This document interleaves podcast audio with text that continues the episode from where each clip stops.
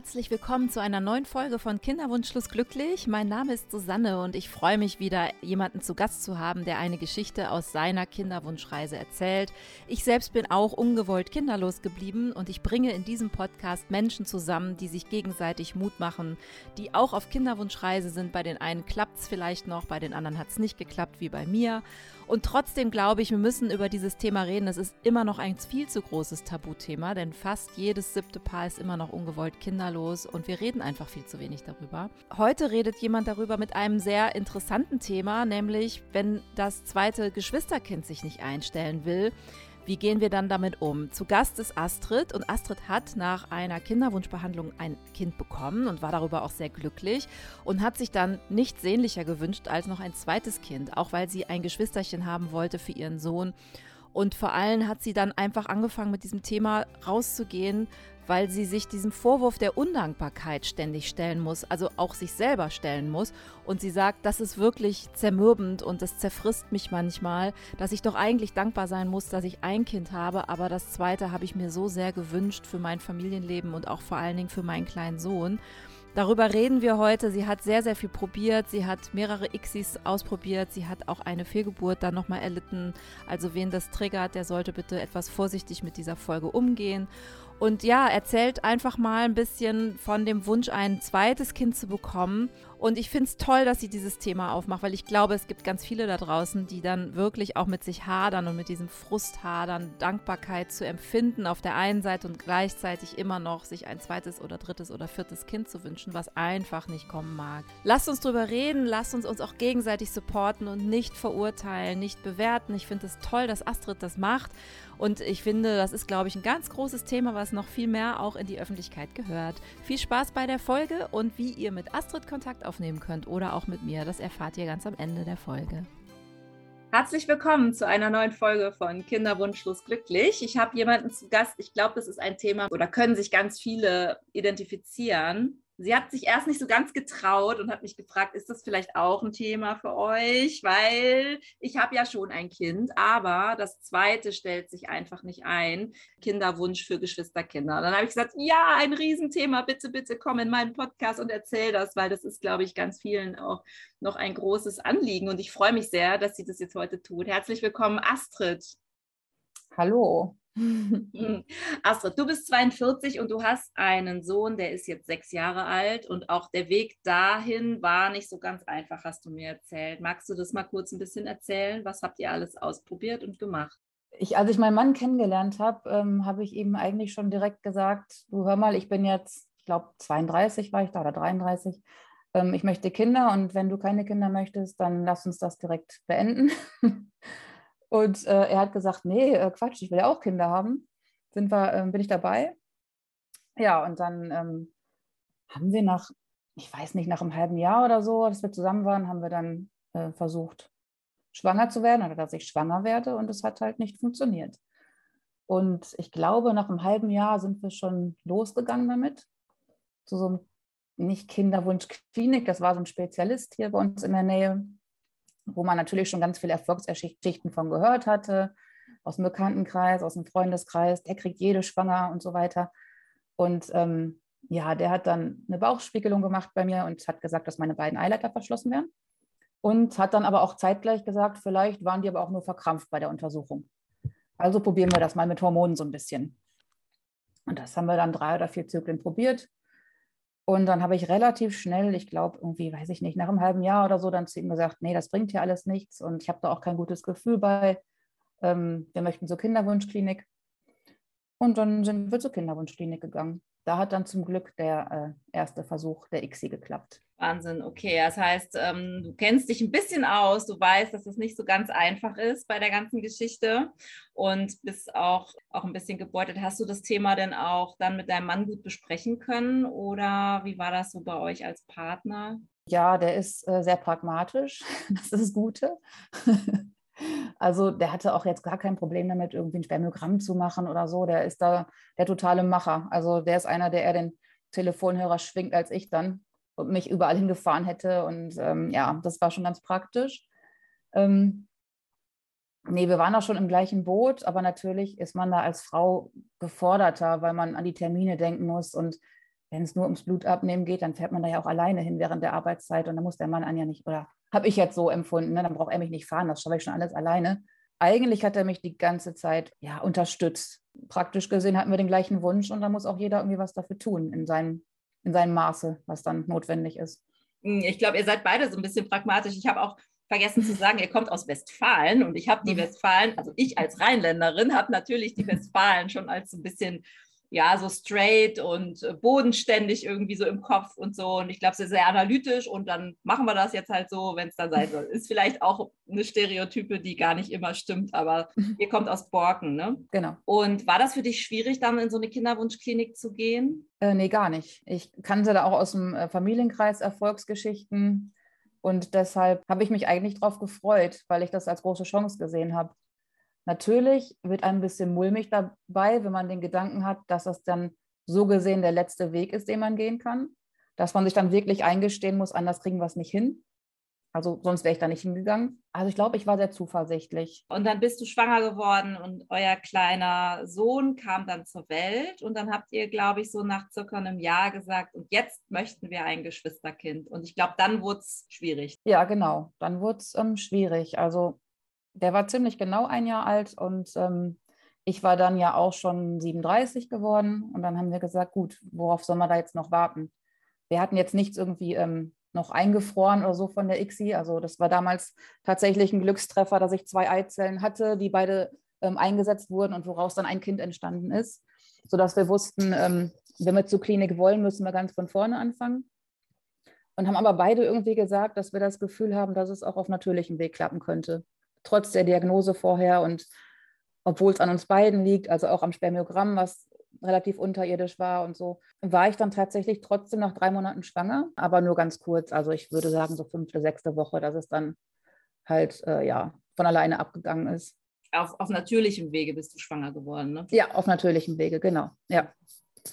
Und ähm, ja, danach haben wir dann halt gesagt, ja gut, wenn es dann so auf natürlichem Wege nicht klappt, dann gehen wir halt wieder zur Klinik weil wir ja irgendwie die Illusion hatten oder den Erfolg vom letzten Mal im Kopf hatten, wo es dann ja trotz allem relativ unkompliziert und schnell ging, dass wir das dann halt wieder machen. Dann wird es ja wohl wieder klappen. Schwuppsdiwupps waren wir dann nochmal fünf Xis weiter. ja. Ihr seid verheiratet und ähm, wie ist denn das eigentlich? Dann wird dann auch die Hälfte von der Krankenkasse übernommen oder machen die das, ich weiß das ehrlich gesagt gar nicht, oder machen die das nur in der ersten Runde? Nee, die machen das in der neuen Runde dann auch. Ja, die übernehmen dreimal die Hälfte. Genau, und ähm, die Krankenkasse, wo ich vorher war, die hatte dann sogar mehr übernommen. Und dann hatte mein Mann, glaube ich, noch gesagt, ja, willst du nicht wieder die Krankenkasse wechseln, weil das dann sich wieder geändert hatte. Und dann habe ich gesagt, ach Quatsch, wofür denn? Für das eine Mal brauchen wir doch gar nicht und so. Naja. Willkommen im realen Leben. Das ist einmal hat es dann nicht geklappt und dann wurden das viele Male. Ja, wir haben dann ähm, nach dieser, also wir haben dann ICSI direkt wieder gemacht natürlich. Die Ärzte hatten uns dann empfohlen, so, du hast jetzt irgendwie fünf Eizellen über und dann lass uns mal versuchen, die fünf Tage reifen zu lassen statt drei. Die Erfolgsaussichten sind dann größer, beziehungsweise dann hat sich schon die Spreu vom Weizen getrennt. Kann man bei fünf gut machen. Und ähm, ja, das Ende vom Lied war dann, dass ich, glaube zwei Stunden vor Transfer dann einen Anruf bekommen habe, dass keine der Eizellen überlebt hat, den, also bis zum fünften Tag durchgehalten hat. Und da ging das alles irgendwie so los, dass man gemerkt hat, okay, es hat jetzt nicht funktioniert. Also hm. und ich bin da richtig in so ein Loch gefallen. Und ich stand heulend im Garten, mein Mann war nicht da und die Nachbarin kam und was ist los? Und ich habe einfach nur geweint, weil ich da gar nicht mit gerechnet habe in dem Moment, mit so einem Anruf und ich war total überfordert. Und ähm, dann hatten wir aber trotzdem wiederum den anderen Plan im Kopf, dass wir gesagt haben, okay, wenn es ja doch so geklappt hat, dann sind die Eileiter ja nicht dicht, dann wird es ja vielleicht auch doch nochmal so auf natürlichem Weg klappen. Und dann haben wir halt angefangen, uns mit Heilpraktikern zu beschäftigen, mit so einer Art Heiler, wo hier auch ganz viele Leute hinpilgern, mit irgendwie irgendwelchen Engel, Sachen, wo ich mich habe beraten lassen. Und ich habe schon ziemlich viel versucht, bin ziemlich viel von A nach B gefahren und habe auch eigentlich immer darauf gehofft, dass es was bringt und auch eigentlich darauf vertraut und bin immer mit einem guten Gefühl aus diesen Terminen rausgegangen. Und dann wiederum hat es vielleicht damit ein halbes Jahr nicht geklappt. Ich weiß jetzt die Abläufe nicht mehr ganz, die Zeitpläne. Und dann haben wir halt gesagt, dann machen wir jetzt noch eine ICSI. Und das ging dann eigentlich immer so hin und her. Und ähm, ja, dann hatte ich nach der vierten oder nach der insgesamt fünften ICSI hatte ich dann eine Eileiterschwangerschaft. Ähm, das war eine Woche vor meinem 40. Geburtstag. Und ich habe halt vorher immer gesagt, bis 40 mache ich das mit. Danach finde ich, will ich einfach nicht mehr. Das war für mich immer so eine Grenze. Und ähm, ja, dann da mit so einer quasi Not-OP, ähm, Eileiterschwangerschaft, das war schon wirklich dramatisch für mich. Ich meine, das ist, glaube ich, eh immer schon dramatisch, aber es war halt unsere letzte Chance so gefühlt. Und dann war man natürlich erst ähm, jauchzend und dann aber sofort, irgendwas stimmt hier nicht. Und ich habe es dann auch noch am, ja, am vierten Geburtstag von meinem Sohn war das genau, wo ich das dann wusste und war sehr blöd. Danach hatte ich dann auch noch eine Thrombose, weil die irgendwie diese Thrombosespritze vergessen hatten und äh, ja, das war richtig Käse und irgendwie konnte ich damit aber auch nicht abschließen dann und dann haben wir halt noch eine XI gemacht ein paar Monate später. Und da war für mich aber klar, das ist die allerletzte. Nur wir hatten vorher noch die Hormonwerte checken lassen und die waren quasi nicht top, aber völlig noch im Rahmen und alles möglich. Und ja, dann haben wir halt gehofft, dass das dann noch klappt und hat es dann nicht. Und dann war es aber klar, als wir dann die letzten eingefrorenen Eizellen noch hatten einsetzen lassen, dass es dann nicht mehr weitergeht für uns. Hat dir das geholfen, so ein klares Endziel zu haben, so ein klares Enddatum, so bis ich 40 bin oder jetzt noch einmal? Weil viele kommen ja immer in diese Mühle, in dieses Karussell, nicht aufhören zu können, weil sie immer noch eine Chance und noch eine Chance und noch eine Chance sehen. Aber bei dir klang das jetzt so an, als wäre das relativ klar gewesen. Ja, ich habe, ähm, glaube ich, gemerkt, wenn mein Mann mir vorschlug, ja, wir können doch auch nach Belgien fahren, da geht dies und das. Und wo ich gesagt habe, ich fahre doch nicht nach Belgien. Ich meine, es ist von uns zwar nicht weit, aber da habe ich so gemerkt, da war für mich so eine Grenze erreicht, dass ich überhaupt nicht bereit war, noch irgendwie, ja, da irgendwelche anderen Länder anzureisen oder so, wo man vielleicht mal gehört hatte, dass es in Prag eine ganz tolle Klinik gibt oder sowas. Da habe ich gemerkt, so, nee, das passt für mich nicht mehr. Und ähm, das wollte ich einfach nicht. Also abgesehen davon hat mein Mann mir das alles überlassen. Ne? Er hat immer gesagt, wir hören dann auf, wenn du aufhören willst. Er hätte schon eher aufgehört. Er hat aber immer so den großen oder das große Ziel, dass er mich meint, mich glücklich machen zu müssen. Und dass das natürlich sehr stark vom zweiten Kind abhing, wo da für ihn halt klar war, dass es davon abhängt und deshalb dann mir immer alles überlassen hat, wie weit wir da gehen oder was wir da noch machen wollen. Ja, aber das war für mich eigentlich dann klar. Habt ihr diesen Vorwurf mal gehört, na, dann habt ihr doch nur ein Kind, dann gebt euch doch damit zufrieden. Was wollt ihr denn jetzt noch unbedingt ein zweites? Seid mal froh, dass ihr das eine Kind habt. Gab es da solche Vorwürfe? Nee, als Vorwürfe gab es das nicht. Das gab es vielleicht von Freunden mal als Denkansätze, also als nett gemeint. Aber als, als Vorwurf eigentlich nicht, nee. Das, worauf ich ähm, letztens noch auf Facebook ziemlich, naja, steil gegangen bin, ist, als jemand schrieb oder auf Instagram, als jemand schrieb, auch zu so einem Thema, ja, ein Kind ist kein Kind. Und da habe ich mich, äh, da bin ich, naja, da habe ich mich sehr aufgeregt und ich schreibe nicht sehr schnell bei oder kommentiere nicht sehr schnell irgendwelche Beiträge, aber da konnte ich mich nicht zusammenreißen. Sowas halt, ne? Aber ähm, nee, persönlich eigentlich nicht. Nee. Mhm. Ja, weil es gibt ja mittlerweile wirklich sehr, sehr viele Leute, die äh, nicht einmal schwanger werden und so. Und glaube, das ist dann auch manchmal echt schwer für solche Leute dann zu hören, dass es sogar also genauso schlimm sein kann, das zweite Kind nicht zu bekommen. Das hat mir zum Beispiel meine Freundin mal erzählt. Die hat mit Ach und Krach und über fünf Jahren Kinderwunschbehandlung dann endlich nach 14 Versuchen ein Kind bekommen, also ist schwanger geworden, hat selbst schon nicht mehr dran geglaubt, so der Klassiker.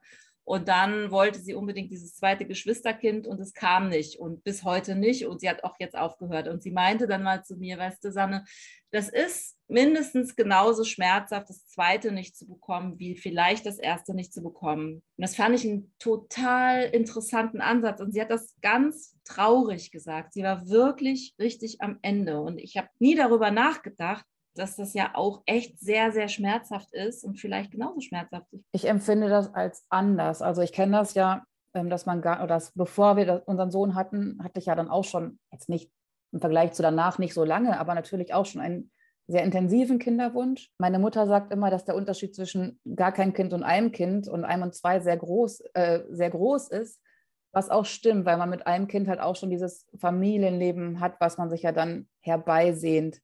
Ich ähm, finde nur, dass man diese Komponente, dass man seinem einen Kind ja auch ein Geschwisterkind bieten möchte, nicht unterschätzen darf. Das ist das, was bei mir sehr, sehr, sehr viel reingespielt hat. Also der Schmerz ist ähnlich, aber ich finde, er ist, verschiebt sich so ein bisschen. Weil du gar nicht für dich unbedingt trauerst, sondern für deinen Sohn, der kein Geschwisterkind hat? Ja, für beides. Also für dieses, wie man sich eine Familie vorgestellt hat. Ähm, also ich habe zwei Brüder, mein Mann hat sechs jüngere Geschwister und wir haben nie gedacht, dass wir irgendwie, klar, aber vorher haben wir nicht gedacht, dass wir, ich sage jetzt mal nur, ich finde dieses nur ein Kind halt auch immer blöd, aber in dem Zusammenhang jetzt, dass wir nur ein Kind kriegen, das, das was wir haben wollten, dieses Familienleben, das haben wir ja jetzt. Es ist halt hart, wenn das Kind dann irgendwann fragt und sagt, warum hat der und der Geschwister oder ich hätte auch gerne Geschwister oder wenn ich jetzt einen Bruder hätte, dann könnte ich dies und das oder wenn ich groß bin, dann werde ich auch mal Bruder, hat mein Sohn immer gesagt. Ich habe da mit ihm immer sehr offen drüber gesprochen und das hat es ein bisschen einfacher gemacht, weil er fast immer gesagt hat, ich brauche keine Geschwister, ich habe doch total viele Cousins und Cousinen hat er von ganz alleine immer gesagt. Und es hat mir sehr geholfen. Aber das Bild, was man im Kopf hat, ist halt trotzdem nicht da. Und man fühlt sich immer ein bisschen schuldig, dass man dem Kind das nicht bieten kann. Aber das finde ich einen schönen Spruch. Wenn ich groß bin, dann werde ich auch mal Bruder. Das ist auch süß. Ähm, ich habe die Geschichte bei meiner Freundin ein bisschen mit weiterverfolgt. Bei denen ist das ja da jetzt mittlerweile so. Die haben eine ukrainische Familie aufgenommen ähm, haben mit ihrem kleinen Sohn darüber geredet, der ist übrigens jetzt auch sechs, und der hat gesagt, das finde ich super, dass wir das machen, aber ich will keine Familie mit Kind. Also der hat sich mittlerweile so gut damit abgefunden, Einzelkind zu sein, der will gar nicht jetzt jemanden noch in seinem Spielezimmer oder in seinem Kinderzimmer haben. Das hat meiner Freundin, glaube ich, auch irgendwie nochmal so ein bisschen so einen Trost gegeben oder irgendwie nochmal so eine Beruhigung gegeben. So, es ist jetzt okay, auch für ihn. Ne? Total. Ja. Ja, wie geht ihr also, heute damit um? Ist das für euch heute noch ein Thema, auch als Paar? Für meinen Mann glaube ich nicht so sehr, nur wenn er mit mir drüber spricht. Der ist, wie gesagt, sehr pragmatisch. Also der hat irgendwie uns, der hat seine Kumpels, der hat sein Motorrad, der ist happy so mit allem. Das ist einfach, der ist schon anstrengend, aber der ist halt so ein, ich würde jetzt sagen, genügsam, aber der ist einfach schnell glücklich mit dem, was er hat. Klar, ich bin immer jemand, der dann so hadert oder vielleicht nochmal sagt, ach, hätten wir mal und Mist. Und er erwartet manchmal so ein bisschen von mir, dass ich da jetzt endlich einen Haken dran mache. Und als Frau wird man aber öfter noch mit getriggert, finde ich, sei es damals irgendwie im Kindergarten oder in der Schule oder mit im Privatleben mit zweiten, dritten, vierten Kindern. Das ist irgendwie anders, finde ich. Und ähm, deshalb ist das ab und zu mal Thema, wenn ich drüber spreche, von ihm eigentlich nicht mehr. Klar, wir hatten mal über Pflegekind oder so uns auch unterhalten. Ja, er ist dann natürlich wieder pragmatisch. Ja, lass uns das doch machen. Ja, aber das kann man ja nicht einfach so machen. Ne? Das äh, muss man sich ja auch beraten lassen und Schulung machen und überhaupt schon mal überlegen und ob man sich das vorstellen kann und mit dem Kind drüber sprechen und alles. Und äh, ja, aber das haben wir auch nur vage erstmal angeschnitten so. Aber es ist, ich würde nicht sagen, dass es komplett vom Tisch ist, aber auch da, glaube ich, bin ich dann diejenige, die sagen würde, können wir mal richtig irgendwie uns beraten lassen oder wir lassen es halt bleiben. Ich empfehle sehr die Folge 29 mit Elke. die hat nämlich ein Pflegekind aufgenommen und die erzählt sehr ehrlich, äh, wie das war, wie das ging, wie lange sie gewartet hat und ob sie es nochmal machen würde und so und äh, welche, auch welche Herausforderungen das so mit sich bringt, weil das ist schon, genau wie du sagst, das muss schon wohl überlegt sein, so, ne? Also. Mh. Hm. Ja, ich habe mir das angehört, die Folge. Ah, also äh, das fand ich auch nochmal so, man sagt es immer so eben so einfach, ne? Aber das ist auch eine Herausforderung. Ja, total. Also ich bin da auch nicht irgendwie blauäugig, glaube ich. Also das ist nicht mal eben so und dann hat, klappt das alles und alles ist toll und man hat hier drei Kinder sitzen, wenn man zwei Pflegekinder aufnimmt. Also gar nicht. Und deshalb, ja, es ist halt immer so ein bisschen im Hinterkopf, weil man wüsste, dann wäre man mehr Leute hier. so, was wir uns eigentlich halt gewünscht haben. Aber das kann man ja nicht irgendwie sage jetzt mal in Anführungsstrichen, auf Kosten von einem Pflegekind ausleben. Das macht man, wenn man, finde ich, wenn man Kapazitäten hat und äh, meint, man kann ein Kind irgendwie helfen, ein Kind unterstützen und, und nicht, um selber irgendwie jetzt eine Lücke zu füllen. Das fände ich irgendwie falsch im Ansatz. Mhm. Für auf mich jetzt, ne? Also. Auf jeden Fall. Nee, das ist ja auch das, was Elke sagt. So, es, ist, es hat gar nichts mit Ersatz oder Lücke füllen oder so zu tun. Ähm, das wäre auch gemein dem Kind dann gegenüber. Ne? Genau. genau. Jetzt hast du viereinhalb Jahre, glaube ich, habt ihr versucht, ein Geschwisterkind zu bekommen. Das ist ja auch echt nochmal eine riesig lange Zeit. Hat denn euer Sohn mittlerweile mal irgendwie sich geäußert dazu, ähm, dass er sich noch ein Geschwisterkind wünscht? Oder ist es für ihn jetzt auch okay, dass er doch kein großer Bruder mehr wird? Hm, wir sprechen da eigentlich nicht mehr so drüber. Er, das Einzige, was für ihn wirklich immer wieder Thema ist, ist, wenn wir im Krankenhaus vorbeifahren, wo er mich damals besucht hat, als ich mit der Eileiterschwangerschaft lag oder nach der OP da lag dann fängt er wieder damit an und sagt so, warum warst du noch mal im Krankenhaus und erklär mir das nochmal und äh, dann erkläre ich ihm auch, was passiert ist und habe es ihm aufgemalt und genau, was vonstatten gegangen ist. Und dann sagt er schon so, ja, das ist aber richtig traurig, Mama. Und also, ja, das ist traurig, ich hätte auch gerne Geschwister gehabt. Und dann sage ich ihm auch genauso, wie es ist. Ja, tut mir leid, hätten wir uns auch gewünscht, für uns und für dich. Aber es funktioniert nicht und man kann sich das nicht immer aussuchen. Und da müssen verschiedene Sachen stimmen und klappen und hat bei uns leider nicht. Und deshalb sind wir umso froher, dass wir dich haben. Und ja, es ist auch, glaube ich, ein Thema, dass auch Geschwisterkinder trauern. Wenn zum Beispiel, also ich meine, du hast ja, du warst ja schwanger, ne? du bist ja eigentlich auch eine Sternenmama, kann man ja wirklich so sagen. Und es gibt eben auch das Thema, was ich immer wieder so höre, ist, wenn es schon Kinder gibt, dass sie auch trauern, wenn es dann eben ein Geschwisterkind nicht gibt, was aber vielleicht mal unterwegs war. Er wusste das ja damals gar nicht. Das waren ja nur also das hätten wir ihm so schnell, er war dann gerade vier, wie gesagt, geworden. Also das hätten wir ihm später erst erzählt, glaube ich. Damals zumindest konnte er das nicht einordnen. Jetzt könnte er das vielleicht anders einordnen, aber ähm, nee, das ist zu abstrakt für ihn, glaube ich. Okay, dann war er noch zu klein. Aber ich habe das Thema auch noch vor, in meinem Podcast mal zu machen. Ähm, auch, dass Geschwisterkinder eben auch trauern ne? und dass die auch von Geschwistern Abschied nehmen oder von Sterbenkindern mit Abschied nehmen und die einzubinden und es eben nicht zu verschweigen. Klar, wenn die zu klein sind, ist das was anderes. Aber da habe ich bald auch noch jemanden zu Gast, die darüber ein bisschen redet und das Thema aufmacht. Und das finde ich auch nochmal einen guten Hinweis. Ja, total. Total. Ich glaube, dass ähm, auch Kindern unterschiedlichen Geschwisterwunsch haben können, also unterschiedlich starken Kinder, äh, Geschwister-Kinderwunsch haben können. Ich hatte, wie gesagt, einfach Glück, dass das bei uns nicht so war. Das einzige Mal, dass ich, naja, zweimal musste ich ordentlich schlucken. Einmal, weil es so süß war und einmal, weil es so traurig war. Wir waren im Urlaub und standen gerade im, im Geschäft und mein Sohn sagt so wie aus dem heiteren Himmel zu mir, da war er, glaube ich, drei oder so. Mama, was, wie viel Geld müssen wir bezahlen, damit ein Geschwisterkind kommt? Und da habe ich gedacht, oh, er hat irgendwelche Gespräche mitgehört, als wir über die Klinik gesprochen haben oder so. Ne? Wo man natürlich eigentlich versucht, dass er das nicht mitbekommt, aber da habe ich wirklich schwer geschluckt. Also ich dachte, oh, es hat mich auch getroffen irgendwie so. Ne? Naja. Einmal hat er gesagt, wieso wollt ihr denn noch Geschwister, ein Geschwisterkind für mich haben? Ich dachte mal, ich reiche euch. Und da habe ich dann irgendwie, was heißt positiv geschluckt, aber da habe ich halt gedacht, ja klar, du reichst uns auch, du hast vollkommen recht, das hat doch auch überhaupt nichts mit dir zu tun. Gerade weil wir dich so lieb haben, wünschen wir uns das doch und weil das mit dir alles so toll ist und ja, aber da sieht man, dass sie einfach ganz viel mitkriegen und aufschnappen und natürlich auch längst nicht alles dann sagen, was sie fühlen oder aufschnappen in dem Alter. Ne? Genau, das kann ich bestätigen durch das Gespräch mit meiner Freundin, die dann auch so ganz irritiert war und gedacht hat, so, äh, wir haben uns so einen Kopf gemacht, wir wollten dringend ein Geschwisterkind auch für ihn, also für mhm. ihren Sohn. Und der will das gar nicht. Wir haben aber nie darüber nachgedacht, den mal zu fragen. Wir, immer, wir sind immer davon ausgegangen, dass er das will. Und jetzt mhm. findet er das aber mittlerweile so schön, alleine zu sein und die volle Aufmerksamkeit zu haben. Und das sagt er jetzt auch, weil er jetzt auch so in dem Alter ist. Und jetzt sind die so, werden die so richtig Lügen gestraft, ne? So, eine richtige Lektion erteilt mit Sekt. Und die sagen auch so, holy, was ist das denn hier? Holy shit. ja, das hatte ich auch irgendwie, fand ich auch irgendwie, es war wirklich ein befreiendes Lachen, was wir dann da geteilt haben, so ein bisschen auch für sie. Ne? Das macht sie auch viel einfacher. Also wenn ich mir vorstelle, dass mein Sohn die ganze Zeit sagen würde, oh, ich will das aber und könnt ihr nicht noch und gibt es nicht andere Möglichkeiten oder wie auch immer, das wird es so viel schwieriger machen für mich, das irgendwie ähm, zu verarbeiten.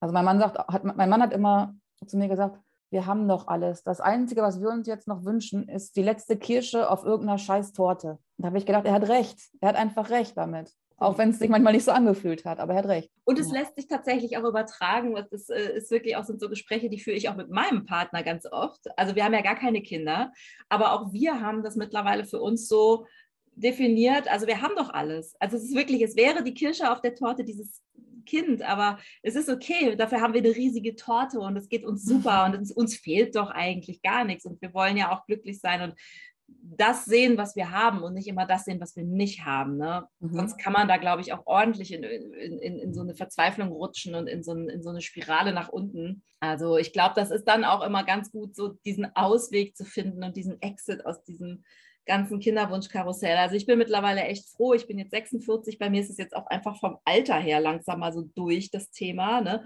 Aber ich weiß noch schon, das ist, wenn du so Mitte 30 bist und mittendrin steckst und dann auch immer das Umfeld noch so fragt, wann ist es denn und wollt ihr nicht noch und ach Mensch und wollt ihr nicht doch noch mal probieren und Mensch, ihr seid doch noch so jung.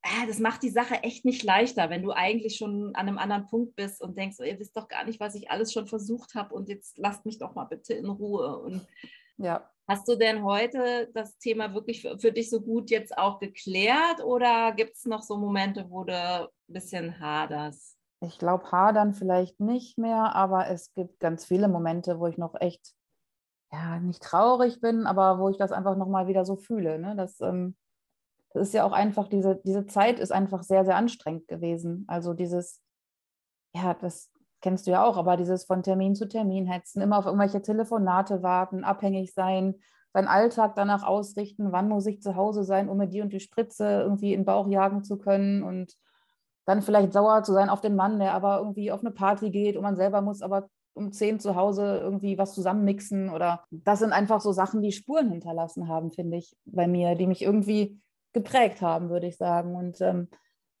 ich glaube schon, dass ich ja früher vielleicht ein bisschen unbefangener und unbedarfter war. Und das sind eher so die Sachen, wo ich das einfach empfinde, wo ich merke, dass ich da noch nicht mit abgeschlossen habe mit dem Thema. Also ich weiß, dass es nicht mehr für uns passieren wird, aber ich kann halt diese Trauer und den Schmerz irgendwie noch empfinden oder ähm, spüre das noch oft. Kann ich gut ja. verstehen. Wir haben ja eben im Vorgespräch auch ein bisschen schon darüber gesprochen, so ähm, und dann habe ich auch schon gesagt, eigentlich bin ich ja wirklich super safe mit meinem Thema und ich bin, also ich werde auch eigentlich gar nicht mehr so getriggert, dachte ich bis gestern, wo ich eine Situation hatte aus dem heiteren Himmel, die überhaupt gar nichts jetzt mit so Gesprächen im Podcast oder so zu tun hat, sondern in meinem Beruf. Und dann habe ich wirklich gedacht, so, oh, also interessant, das ist immer noch mal wieder dann doch da. Das, ähm, das wird wahrscheinlich auch so bleiben. Also es ist auch wahrscheinlich, es gehört zu mir und zu uns und es wird ein Teil von uns bleiben und es darf auch einfach mal zwischendurch aus dem Nix um die Ecke kommen. Ich war nur selber total überrascht, dass es so ist, weil ich dachte, dass mir das gar nicht mehr passiert, aber ähm, ja, manchmal erwischt es einen nochmal eiskalt. Ja, ja das stimmt. Ja. Also ich habe, ich merke halt, dass ich solche ja, dass ich irgendwie zum Beispiel, wenn ich, ich sage jetzt mal, glückliche Einzelkinder sehe, dann denke ich, ach guck mal, es gibt durchaus Kinder, die sind glücklich als Einzelkind. Und dann denke ich, ja, Moment mal, du hast selber ein glückliches Einzelkind zu Hause.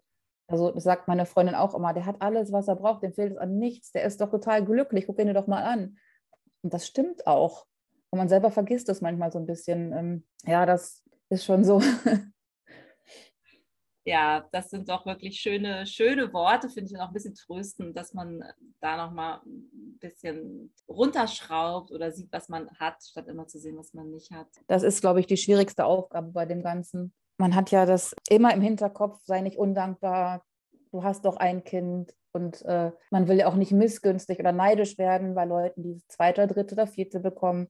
Dann wird aber irgendwie verlangt, dass man sich für andere freut. Das klappt aber nicht immer. Dann fühlt man sich wieder schuldig. Und ja, das ist wirklich emotional wirklich schwierig manchmal. Also es hängt auch ein bisschen von der Tagesform ab und äh, die Gespräche mit Freunden finde ich teilweise schwierig. Man weiß, dass man denen irgendwie mal wieder erzählt, ah, es hat nicht geklappt oder wir wollen vielleicht doch noch mal oder das und das waren die Untersuchungsergebnisse. Man weiß ja, dass man immer das Gleiche erzählt und man will die damit ja auch nicht nerven. Gleichzeitig nichts zu erzählen ist auch komisch, weil mit wem soll man sonst überhaupt drüber reden? Das ist halt einfach kein lustiges, lockerflockiges Alltagsgespräch. Ne? Und äh, ja, man ist sich ja total bewusst, dass das, dass das keine Lockerheit mit sich bringt. Ich habe halt schon das Bedürfnis gehabt, mit Leuten darüber zu sprechen. Und davon gibt es halt nicht so viele. Ich bin dann zur Beratung auch gegangen und das hat sehr geholfen. Ah, super. Das heißt, du hast die Hilfe geholt? Ja. Ah, schön. Was hast mhm. du gemacht? So ein Kinderwunsch-Coaching oder? Ja, das war, ich habe das gegoogelt, ehrlich gesagt, weil ich gedacht habe, es kann doch nicht sein, es muss doch irgendwie jemanden geben, der einem helfen kann. Und ähm, jemand Außenstehendes einfach, auch der ihn nicht kennt, der das Ganze sich einfach anhört und dir vielleicht so ein bisschen ja, Tipps gibt, wie man damit umgehen kann. Und das war jetzt ähm, Donum Vitae heißt das, das ist von der katholischen Kirche. Und das war von hier aus so 20 Minuten. Und da bin ich dann anfangs, ich glaube sogar wöchentlich hingegangen oder, oder zweiwöchentlich, ich weiß es gar nicht mehr genau, aber insgesamt bestimmt anderthalb Jahre lang. Mhm. Super. Ja, die kenne ich sogar.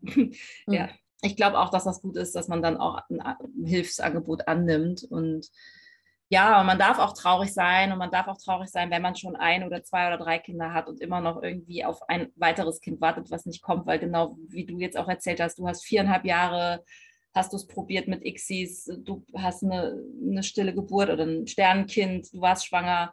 Das sind da alles so Sachen, die, die packt man ja auch nicht einfach mal eben so weg. Ne? Also nur weil man halt schon ein Kind hat, ist das ja noch lange nicht verpackt und weggeschoben, das Problem. Ne? Ja, das hat damit leider dann nichts zu tun in dem Moment. Nee, nee, und das sollten wir auch, und das ist, finde ich, so toll, dass du nämlich deshalb auch deine Geschichte erzählst, das sollten wir auch, finde ich, nochmal so solidarisch unter Frauen auch nochmal so aufmachen, das Thema. Es ist auch in Ordnung, traurig zu sein, dass das Geschwisterkind nicht kommt.